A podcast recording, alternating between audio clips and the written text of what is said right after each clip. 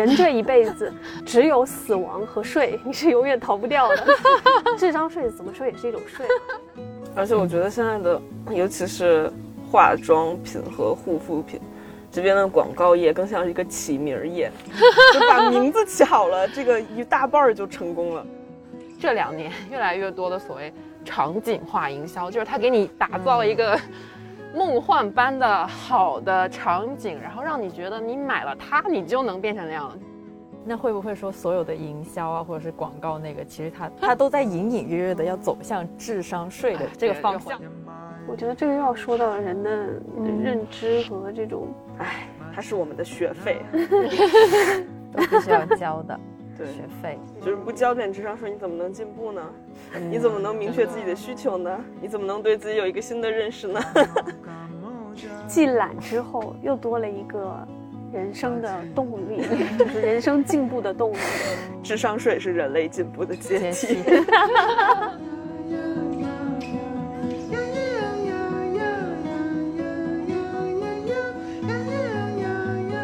家好，这里是没理想编辑部，我是乔木，我是毛主席，我是林兰，我是嘉瑞。不知道大家有没有听过这种说法，就是很多人预测说疫情结束之后，大家会迎来报复性消费。虽然我看现在这个疫情时间越拖越长，大家估计也没有什么机会报复性消费了。但是回想一下，报复性消费其实就是一种情绪消费或者一种激情消费。这件事情在我们的生活中很常见嘛，就比如你半夜在淘宝上面买一些有的没的，所以我们就想聊聊大家买过很后悔或者买过之后觉得是智商税的一些东西。嗯，因为很多人对智商税的定义可能不太一样，所以我觉得我们开场的时候是不是需要先定义一下，就是我们今天聊的，就虽然用智商税去代。替 我们的讨论，但是可能要定义一下，我们所谓的智商税都有哪些类型或者哪种类别的消费才叫智商税？好，经过我们对智智商税的一些深入探讨，我们觉得智商税大概可以分成三种类型。第一种就是它存在本身就是一个骗局，就什么微商面膜啊，什么就是商业诈骗。第二种呢，就是这个是一个正规产品，但是。它的大头全都放在了营销上面，然后给它吹出了无穷大的功效，以至于你买回来觉得非常失望。第三种就是这个东西可能是蛮不错的，只不过你买它的时候对自己没有什么逼数，以至于它好的地方并不是你需要的地方，然后你买回来之后就把它搁置了，再也没有用过它。所以我们就先从第一种开始说，微商。我先来，我先来。呃，小的时候我们家就有这样一个东西，不知道大没见，大家见没见过？它叫做安必信瘦得快脂肪运动机，它就是一个很重的一个机器，然后有呃上面是两个把手，然后下面是一个平板，然后只要通电，然后把它放在肚子上或者是大腿上，它就会震动。我去，然后因为震动的时候呢。肯定你的脂肪它就是会发热的，然后呢，他就把这个称作为只是让你的脂肪运动，然后你就可以瘦下来。这个东西在小的时候，就是我们家那边。的广大妇女，就是我妈妈那一辈，人手一台，对，基本上人手一台，大家都非常信它，就是躺在床上，然后就震动，然后你就觉得哇，我的脂肪在燃烧，然后我就瘦了。那你带着它说话的时候会是啊，我想说，是这样，我好像没有带着它说话过，就是我试过那个东西，就真的很痒，然后它广告里宣传的让脂肪。燃烧和你感受到它发热发痒，这其实可以对应上的，所以就欺骗了很多，就是我妈妈那样的妇女，她们就会真的觉得这个东西有用。所以它其实有一点点效果吗？就是我觉得从科学道理讲上是肯定没有效果，但是它可能会让你觉得，让你心理上觉得哦，他们真的对，就是有在运动。主要是这个产品到现在还有生命力，你知道吗？呃，现在好像叫甩脂机，嗯，就它依然是一种，就是通过一个奇怪的震动，然后说让你的，呃，身体就是自然的消耗脂肪，然后减脂，达到减脂的效果。我觉得这是一个品类，还有一个品类就是防辐射品类，就是早年的什么孕妇一定要穿的防辐射服啊。还有手机，对对对，手机上的那个贴纸，我就其实那个防辐射服，因为我看身边有人穿过，它那个防辐射服很哦诡异的，就是给孕妇穿的那种防辐射服。很诡异的是，它竟然还有个口袋，那个口袋感觉是棉质的，好像不是它外面那种材料。所以你个手机放进那个口袋里面，岂不是就在那个防辐射里面疯狂辐射你，然后还散不出去？哦，好有道理、哦。以前就是有那种传言，就比如说微波炉的辐射是非常非常强的，然后需要怎么样，或者是打印机的辐射，还有防辐射，嗯还有那个仙人掌，你们有听过吗？说仙人掌能够吸解收，呃，对对，反正就是辐射。大学宿舍必备，你好有道理的，样子。还挺有新意的，我就觉得。所以其实很多这种所谓的智商税背后，就像刚才嘉瑞说，他小时候家里还会有人用那个就是什么震动甩脂机，但是现在相对就会少嘛。其实我感觉还是一个认知的过程。就最早的时候，可能大家在对于这种所谓的往前一步的科技产品的认知度都有限，你知道吗？就感觉。营销商、广告商突然推出来一个概念，然后大家就觉得哦，好有道理的样子，然后就信了。但是到今天的话，随着教育也好啊，还有这种技术不断不断的迭代，然后你就慢慢意识到，说有很多早期我们认为很高科技的东西，其实都是骗人的。嗯，女生应该最常见的智商税就是面膜吧，嗯 就应该每个人都买过各式各样的面膜吧。这顺利的引入了第二环节。我觉得面膜，它 大部分是有用的，但是它只在补水和保湿方面是有用的。补水跟保湿其实也存疑。不要吧，就是那他们不是差不多是同一个东西吗？差不多。所以其实就一个其实也就是一作用一个东西就是一个作用。湿润。哎呀，这一看就没有那个在嗯化妆品行业内探索过补水。现在聪明的广告商或者是这种化妆品生产的公司，他们都会把这两个概念分开来。嗯就是补水是帮你的肌肤把水加进去，然后保湿是说我不让这个水分蒸发，然后我帮你加附一层什么东西，然后防止它们蒸发。一下就贵了很多这个东西。对呀、就是现在好多你知道吗？就是之前他们宣传所谓补水保湿，之前都是混在一个概念里面的，就是补水保湿的一步到位。但现在他们会把这个分开，所以呢，当你用了喷雾之后，就比如说你今天用一个什么所谓补水喷雾之后，他就会说你用喷雾是单用喷雾是没有用的，你必须在喷雾之后马上加上一层精华或是霜或是乳。为什么呢？因为这样才能把你刚才喷雾上 注入肌肤的水分给覆盖住，这样的话你的水分才是有效的，不然它很快就挥发了，然后就你的补水就是无效的。但好好像还是就说到呃护肤这个行业的话，其实最不智商税的还是去看皮肤科医生他们推荐的那些，或者是他们开药之类的，其实是效果比较好。肌肤有问题，真的对，皮肤科医生是最靠谱的。对，是这个。哦，说到这个，现在有就是在美容护肤界，你们没有发现有各种各样神奇小红书的，对对对对对，奇妙的智商税。除了这个痔疮膏当眼霜用是一个，应该是传奇了吧？嗯，就之前马应龙，哎，可以说这个牌子吗？应该可以。就马应龙最早的时候，就是他的痔疮膏就被很多这种所谓的美妆博主和护肤博主拿来当做眼霜用，说它有很好的什么去水肿、去黑眼圈的效果，以至于马应龙真的就出了眼霜，眼霜产品系列。最近我在忘了在哪个公号上面看见的一个更神奇的 美容方式，一种就是猎奇向的公号，然后有一个公号写的就是。最近的美容博主都开始迷恋上开塞露这个东西。What？最开始我以为只是外面外敷外涂，可能也就差不多了吧。嗯不，他们最极端的是拿来喝。啊，喝它能干嘛？清肠吗？排毒清肠，这个很像那个毕某元 减肥茶之类的。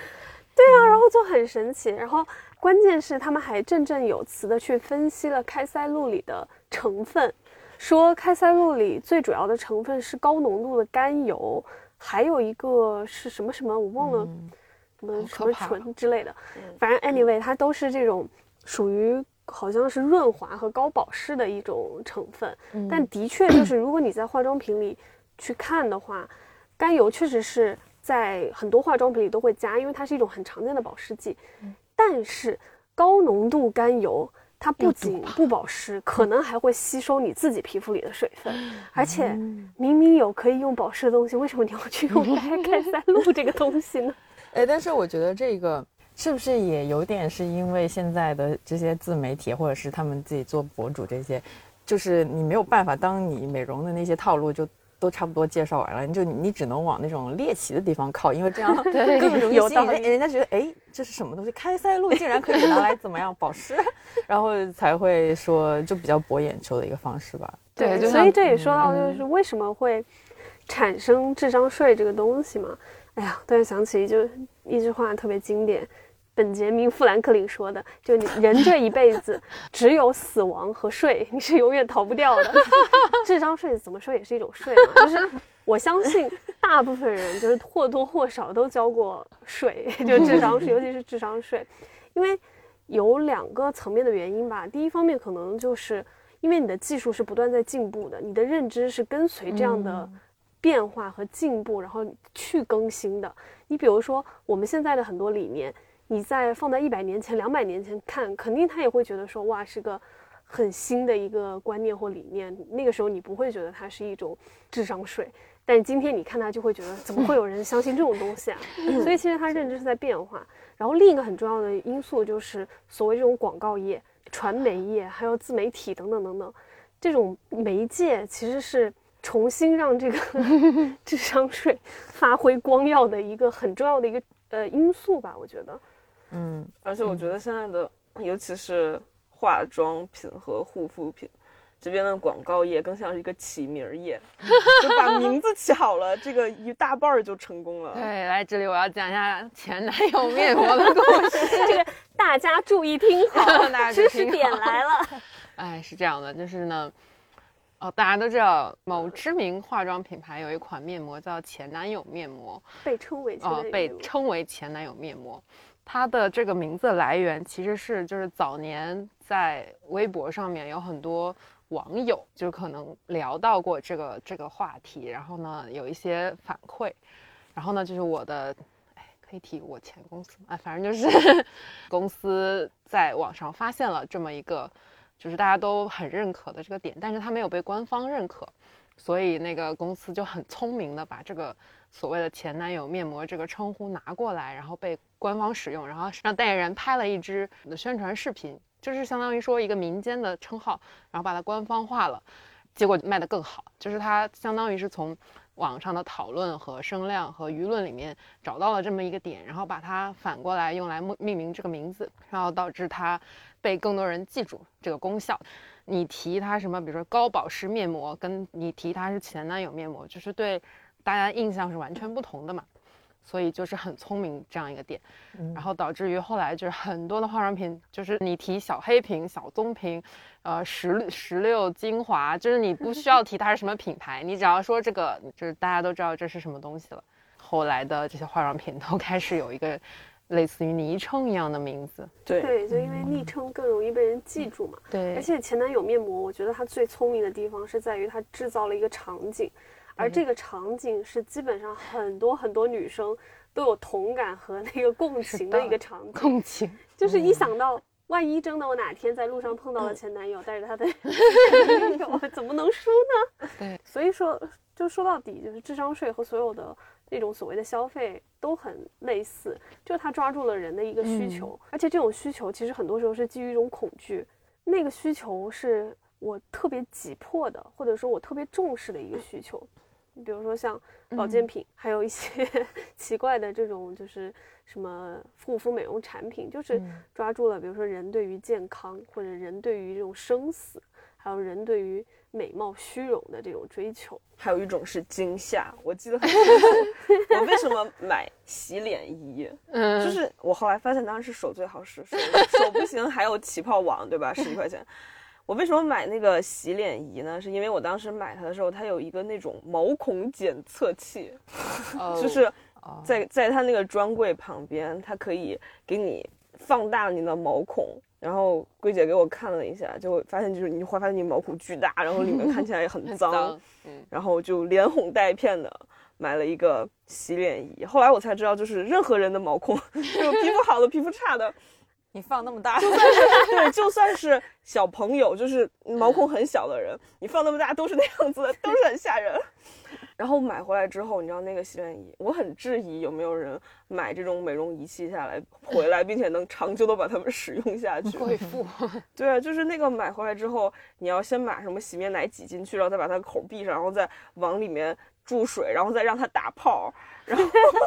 然后啊这么复杂吗？？他说是有一个温有一个温度的按摩仪，就是说，比如你在你脸上，呃，化了妆之后，你涂了那个卸妆油，然后你就用它去缓慢的带温度的按摩你的脸，就会让你那个彩妆更快的和你那个卸妆油融合。但这个功能我也没有用过几次。然后总之它就太麻烦了，并且也没有比起泡网好用到哪里去。所以是我很好奇这种。一个家用美容仪器的平均使用寿命大概是多少？猫主席，你不要笑，你也是，你也是对我是一个热衷买，我曾经是一个热非常热衷买美容仪器的人，前一阵还买了一个，就是从最早那个什么日历 N 几千 N 两千，就是一个导入一样的东西，就是它有什么清洁，然后导入，然后什么冰凉这个效果。到了最后，我觉得可能只有那个冰镇效果我用的最多。为什么呢？是因为我经常过敏。然后呢，过敏的时候你降温其实对它是有效的，但是你敷生理盐水是一样的效果，所以就闲置了很久。就是这些仪器大概的使用寿命可能就是两周，就之后你只会零零散散想起来，就是说啊，我用一下吧，买都买了。刚才乔木说的那个惊吓嘛，其实就是一种人的恐惧感嘛。你说的那个毛孔，让我想起来我买的另一个，我也觉得是很智商税的东西，就是紫外线杀螨仪。我不知道你们有没有我我没有买过，但是我大概知道螨这个东西好像是不需要杀的。对对，不是不需要杀，是是这样的，就是那个我也是源于一个惊吓。我不知道你们有没有看过那种杀螨仪或除螨仪的广告，对它都会把那个你的床或者是什么褥子、床褥之类的东西放大个几几百倍，然后呢，你就会看到里面。就是纤维里面爬着的那种小虫子，而且那个虫你一旦放大，不管长成什么样虫，你都会觉得很恐怖。然后它在里面不停的爬，而且非常非常多，而且这些往往会告诉你说，一个什么正常的家庭的一张床上会有多少多少，就几万只螨虫，然后每天在你的身下爬，嗯你就一想到它是一种虫子，然后它每天在 我的床上，然后它每天在我的身体下面爬，然后你就会很害怕。前一阵很火的就是紫外线杀螨仪，但是紫外线杀螨仪之所以它就是一种智商税，是因为，比如说像我可能是尘螨过敏的这种人，嗯，你如果用所谓的紫外线把它杀死了之后是没有意义的，因为它的尸体依然在你的床上，所以就是你必须要把那个尸体，不管你这个螨虫死或不死，只要它的那个身体存在于这个床上，你碰到了，你有接触，你嗯。就会过敏。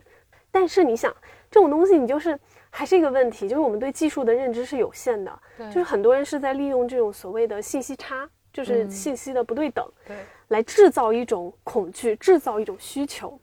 你首先你会觉得哦，紫外线杀毒，这是就听起来就很有道理，不觉得它是一个智商税。这个东西好像就买回来，它又是一种科技产品的感觉，然后你就会觉得你你对它会有一种，就是对我们没那么清晰的有认知的技术，你往往会有一种就觉得啊，好有用的样子，好高科技的样子，然后你就会产生一种奇怪的信赖感和需求感。对，的确是，就是感觉认知高科技的智商税更难。因为我理解的所谓智商税，网络上其实也有定义嘛。一般来讲，智商税是说你在购物的时候嗯是非常冲动，然后缺乏理性判断，然后缺乏理性思考，然后去消费的一个产品。但后来我看到这句话的第一个想法是，谁在消费的时候不是冲动的呢？对就哪有人天天的 特别理性的在做消这个我有一个费？具有画面感的事情，就是上大学的时候，我们有一门课让我们写一个读后感，那本书是讲巴纳姆的，就是《马戏之王》里面那个男主角，他应该是推销公关之父。总之，那一本书就是讲他如何骗人赚钱的故事。要写那本书读读后感，我后来拖到大半夜写不完，然后就在那里狂写，就是那个内容啊，就是他怎么运用各种技巧，然后呢来迷惑大众，然后写到太痛苦了，打开淘宝开始冲动购物，就是说在交智商税这一点上面，知识并不能帮助我们。说到这儿，有一次我有一个同事说他在公司开会，实在是太痛苦，可能开了有四个小时，然后完全没有效率，他只能怒怒刷淘宝，花两千块钱买东西。两千块钱，就是觉得这个会实在是 太无聊。刚刚那个乔木说的那个特别对，就是知识在理性购物这件事情上是没有任何作用。就还是那句话，无知给了我们勇气，无知给了我们消费的理由，而且无知给了我们快乐。对对对对，我们有大象公会出来的同事，就每天在 给我们提供各种智商税的那个案例。哇啊，就是做项目的时候，哇，就是有机产品真的是好棒，他们又保护环境，然后又能让农民拿到更多的钱，然后这个产品又这么好，这个奶牛都是。有什么什么什么血统，然后就是荷兰 荷斯坦牛 什么什么的，就是当时被这些所有信息包围，觉得这个奶好的不得了，然后有机产品真的太棒了，然后去了大象公会之后，就是大概一个月吧，然后要接一个也是某有机牛奶的广告，然后对面的编辑同事看着我说，有机产品都是智商税，然后就什么，就当时突破了我的认知，他说，其实对营养价值上没有任何的 提高，不过就可能那一百毫升的零点四克的乳蛋白的差距没有那么，并没有对人体并没有那么大。然后说，其实我们不能就是揣测他们到底有没有就对环境或者是什么做一些真的好的贡献，或者是对奶农有没有什么，这些是另外的东西。但是你买那个奶本身，它就是没有任何，就是有机和无机，它就是没有任何区别的。我说，哦，好吧，它只会让你的心里觉得舒服，觉得我买了有机，我就回馈了社会，我就什么什么。就是有那种报道说，如果人，比如说一年之中他买了多少有机的食品，他就会觉得自己就 是做了一些好事，然后呢，因此对自己的评价又提高，是有这种报道的。所以我就在这里跟大家分享一下有机的故事。之前是我们家旁边开了一个很 fancy 的那种超市，哦，然后 Organic food 的对对，然后呢，我就是新鲜嘛，就去里面嗯买一些什么小盒装的有机蔬菜、有机水果，然后吃了一段时间，发现它只是更贵，洗得更干净，然后呢，包装包装包的更好，对，你不觉得过度包装反而更 污染环境？对，是。嗯，如果是这样的话，那会不会说所有的营销啊，或者是广告那个，其实它 它都在隐隐约约的要走向智商税的这个这样这样这样，这个方向回到了我的专业。对，你要你要怎么 justify 你自己的专业？是这样的，就在品牌营销的时候，大家在打这个商品的利益点的时候，其实是有三个维度的。第一个就是 functional benefits，就是它的功能性。就你说白水是用来解渴的，燕麦是早餐吃，你可以补充，就是据说有碳水。对，就是这样，这个是它的功能。然后一种是 emotional benefits，就是它会让你感觉好的东西，就比如说我要嗯美白，然后我要化妆，就是这些东西是让你觉得好。呃，或者是你买有机产品，你觉得你回馈了社会。然后另外一种，第三种就是，呃，self expression，就是你表达自己的，你觉得这个东西代表了你的。就比如说你买了一个包，或你买了谁谁谁代言的那只那双新上线的鞋，那个哪是代表自己，那个是为了欧巴而 这个。哦，基本上，因为 branding 或者营销就是这样的，你要从这三个维度来讲你自己的故事，讲你的卖点嘛。然后我是注意到，就是这两年 越来越多的所谓场景化营销，就是他给你打造一个 梦幻般的好的场景，然后让你觉得你买了它，你就能变成那样了。就比如说去年双十一的时候，忘了是，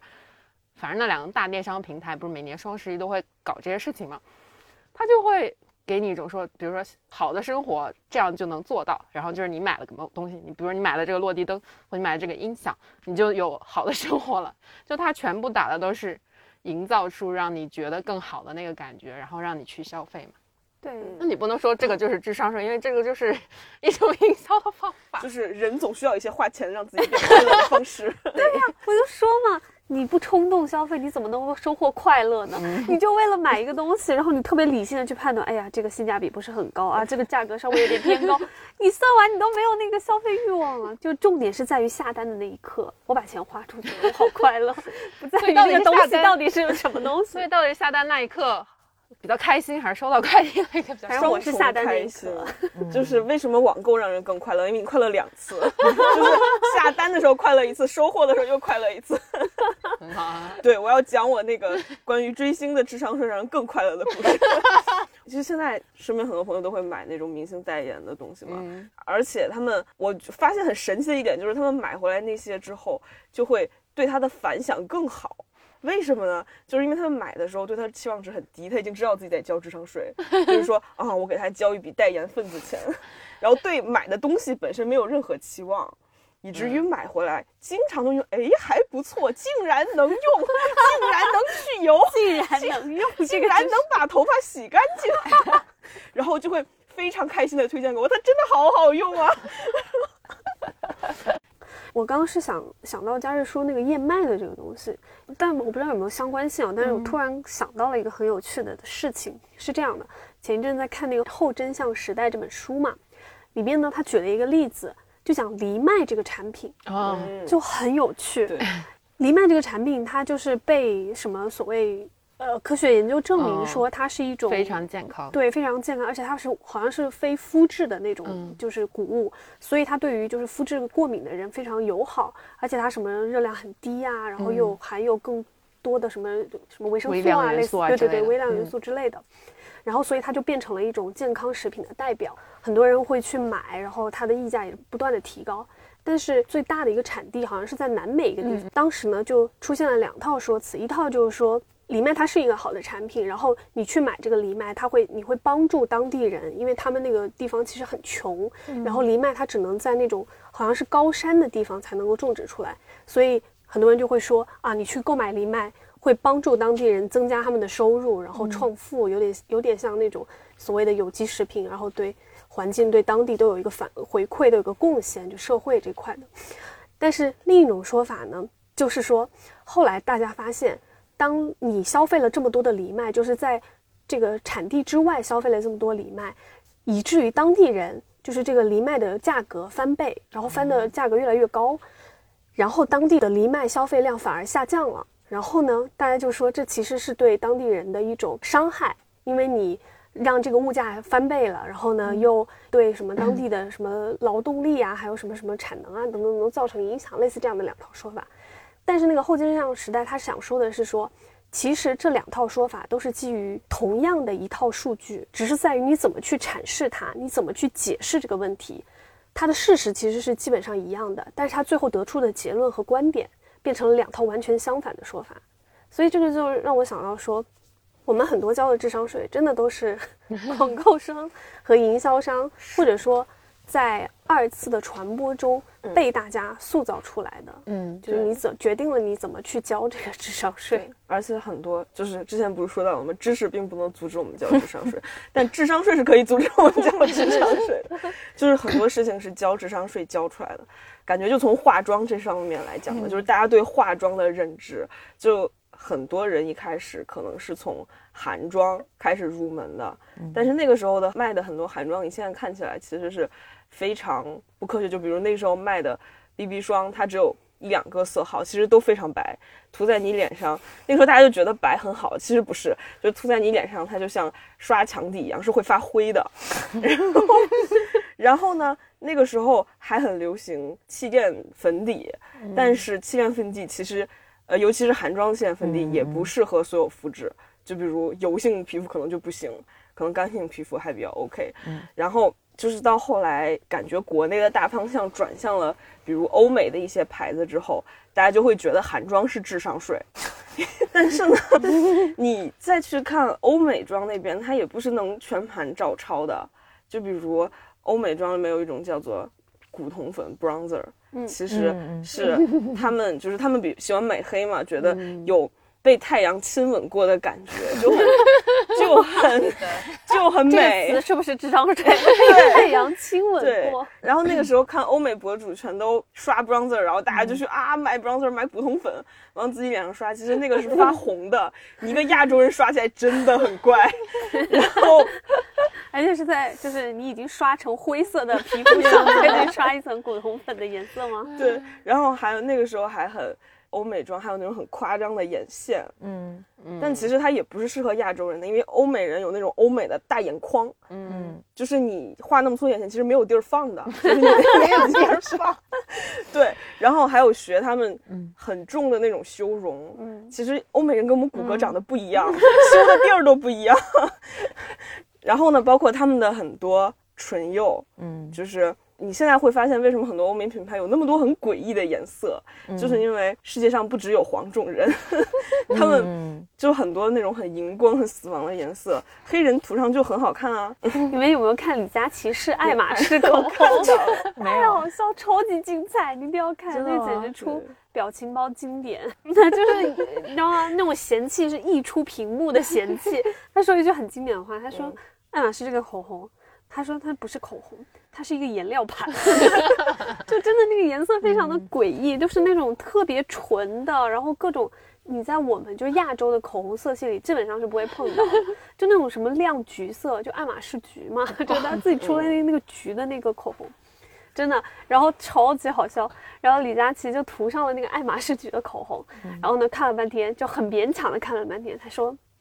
女明星们看过来，如果你要拍 Vogue 杂志，你可以用这个颜色，那你就是最 fashion 的 girl。但是，但如果你不上 Vogue 封面的话，那还是算了。然后你再看回来，这个时候觉得韩妆好像也不是那么智商税了，因为它真的就是为亚洲人设计。其实还有很多化妆品都是通用的，就比如你的高光和你的你的亮片眼影，当然就是一种东西。然后呢，你的腮红其实就是显色度没有那么高的眼影，当然也可以一起用。你的眉粉和你的棕色眼影，当然也是一种东西。然后修容相当于深色眼影。对，就相当于一个显色度没有那么高的棕色眼影。被浩宇这么一说，感觉家里大半箱 可以扔那个化，对，我现在我现在了都懵逼了，我就说想说实不相瞒，我只有口红、防晒跟这个腮红，然后其他什么都没有。我就说啊，你在说什么通？用，都是通用的，都是通用的，都可以。就其实乔木说的那些，基本上都是所谓的这些化妆品制造商或者是生产商，对他们制造出来的需求。我我真的之前有一段大学的时候就想要学化妆，然后我就问我闺蜜，然后我闺蜜就给我发了一张图，就是那种一个小插画，就新手化妆步骤，然后我就看十个，然后就 这叫什么新手？然后我我我我就尝试过，然后但是我就背不下来，就是就是我真的就是背不下来，我只记得最后一个步骤是口红，然后我就没有了，然后就啊好吧这个，这个新手化妆指导图就是新手如何交智商税。很多东西它可能真的没有一个教科书，或者它的知识真的不在纸面上，你真的必须得 一步一步的靠实践靠实践和钱把它教出来。什么叫实践出真知？唉，怎么说呢？就是护肤品这个事情，我觉得已经变成了一种玄学，它已经不再纯粹的是说我通过功效和通过成分或者通过一些科学的解释来说它到底有效或无效。现在只要任何对某个人无效的产品，那个推荐的人一定会说肤质不同不能作为参考，就是什么每个人的体质和肤质不同，所以它就失去了参考价值。就是现在大家都会用这种说法，所以我现在已经就是佛系，就觉得说啊都是玄学，反正我花了这个钱，我就相信它吧。就你只有这样，你的心态才能够好，你知道吗？嗯其实每个人因为他的认知结构不同，他其实是在他自己的体系里面循环论证的。比如说我们去做按摩的时候，他就会推到你某个穴位说啊，你这里不通 啊，你这个什么下焦还是下巴那个穴位不行，你是不是宫寒？哎，你是不是有乳腺结节的这样这样？然后我想说。你这个是什么手？就是你按过我的后背，你就知道我有乳腺结节吗？就是这是怎么做到的？然后说你这个如果不怎么怎么样，以后就会怎么怎么样，然后什么什么什么什么，然后他在他那个体系里面就是是闭环 对的一个闭环，自己一个很完美的完整逻辑闭环。然后你也不能说服他，然后他还一直在 在你的耳边说，然后你可能就是我觉得意志不坚定的人一定会被洗脑。对然后我之所以没有被洗脑，是因为我懒。这就是为什么就是老人家很信保健品对。对对对对新冠疫情期间，大家这种恐慌感，就是又是涉及到生命安全，就生命健康的这种事情，感觉大家就特别容易交智商税。然后我的朋友圈微商朋友们实在是贡献了太多素材了，就比如说他们前一阵在热卖一个东西，叫做病毒防护卡，你们有没有收？插在哪里？哦请问，你知道吗？它的前身就是防辐射卡。所以这个这个东西可以防到下一个威胁出来了以后，它就可以防那个了嘛。就是它那个是一张就是会挥发某种气体的卡，然后嗯那个气体好像是二氧化氯，然后不是说氯类的消毒可以是游泳池清洁剂吗？对，就类似这样。然后它放在一个那种会挥发，就是像我们那种香氛卡一样的。会挥然后它就是要挂在呃你的，比如说什么书包上啊，或者你的某个台子上。他就说它能够帮你防你可能一平米、两平米之内的这个，他说他会杀死这其中的所有病毒。然后我就觉得哇、牛逼，就是我觉得能想出这种产品的人也是奇才，你知道吗？你要我想这个产品，我可能都想象不出来。我跟你讲，一个防病毒卡和一张高僧念经开过光的卡，我会选择那个开过光的卡。我是这样的我宁愿，相信那个。就是 板蓝根嘛，就是板蓝根就是一种中药，然后它其实是无效的，对吧？然后我那天在某电商 APP，然后它有一个云换购，就是 part，然后我就把它打开，可以换购一个是板蓝根香皂，然后就惊呆了，我说嗯这是它可以干嘛呢？消除病毒吗？我想知道。啊，我就觉得很好笑，就是板蓝根我都不喝，你让我用板蓝根洗手，我就就就笑死了。天呐！我发现了一个点，为什么还没有人推出板蓝根奶茶？哎，你这是个商 机。这是个商机，对啊，凉茶、奶茶、养生奶茶。但我以前还是会喝板蓝根，就是对于什么上火，就是帮你降火、嗯这样喝。对上火这个概念也啊，对啊有，对，我发现一个是有湿气，第二个就是上火，就是玄学概念，还有对宫寒，它就像越位一样，就是一个玄学概念。不越位是可以被拍下来的。对，现在有那个了，视频裁判。嗯，上火真的是什么？我对，但我觉得对于广东人来说，上火应该是真实存在的吧。对，因为我没有太多的凉茶了，所以上火还是挺什么的。但是我有一个疑问，就是嗯点外卖里面会说清火白粥，我不理解白粥为什么是清火，因为没有是因为它啥都没有吧。哎，这个我也不知道，它应该也是发明出来的一个营销概念。人家说不定那个清火说的是我这是清火熬制的白粥呢，这个一定是清除上火。好的，对对唉这个是不是也跟就是感觉是遗留下来的那种传统了？就已经不是说智不智商税的问题。我感觉这个、不知道北方哎，就感觉南方，尤其福建、广东 这种地方，就很执迷于嗯，去火，然后很执迷于上火这个概念。嗯。我觉得是跟就是因为确实福建、广东这些地方，它本身就对潮湿，而且要热，热，对，所以就潮热潮 热，然后对。可能也因此从中医的视角来看的话，它对吧？他只能用这种来解释。我一个东北人，我是去宁波上大学才听说过“上火”这个词的，是我以前。哦，所以这真的是比较南方。对对，我以前就是我我不知道是我没有印象了，没有印象了，还是我小的时候身体 没有上火过症状。嗯，但我确实是觉得去了南方之后才频繁接触这个概念，就是它从衣食住行方面都可以让你不上火。你说上火的话，你可以说长痘是上火了，喉咙痛是上火，对对对然后还有啥流鼻血牙，龈肿啊痛，牙龈肿痛、口腔溃疡 Everything 都可以是上火是上火。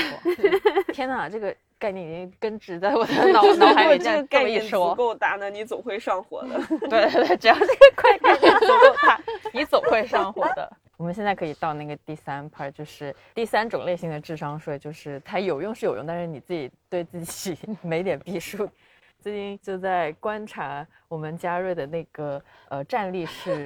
办公桌升降台，嗯，然后我就我就有点想买，但是我一直在就还在观察自己的，就还在对，就就就还在还在观察自己的。逼数，就是。这个是这样的，我跟你讲，就是在消费者行为学里面会把呃产品分成两类，一类叫 low involvement，一类叫 high involvement，就是基本上区分的方法，一个就是钱，就是它越贵，它就是越需要更。就是所谓的我我真的不知道那个翻译是什么，就是越参对可能参与越高，嗯呃越便宜它的参与越低。然后或者是越复杂，比如说电子产品、电脑啊这些东西，或者是需要体验才知道的，它就是越需要高参与。然后那些比较显而易见，比如说一瓶矿泉水什么什么这些比较简单的东西，它就是低参与。应该是卷入，现在流行那个词是卷内入卷，对，都是让你整个在其中。对，我知道你的那个嗯，所以就是高卷入的产品呢，一般消费者就会寻求朋友或者是网上测评的帮助。比如说我们经常看那些呃那个，比如种草文或者是测评文，它其实都是在告诉你这个东西哪里好嘛。因为比如说特别很多电子产品它是很复杂的，所以我觉得很多时候是那种冲动消费的会比较多。真正的智商税，我不知道是不是因为我觉得这个又要说到人的认知和这种，唉，它是我们的学费，就是不交点智商税，你怎么能进步呢？你怎么能明确自己的需求呢？你怎么能对自己有一个新的认识呢？既懒之后又多了一个人生的动力，就是人生进步的动力。智商税是人类进步的阶梯。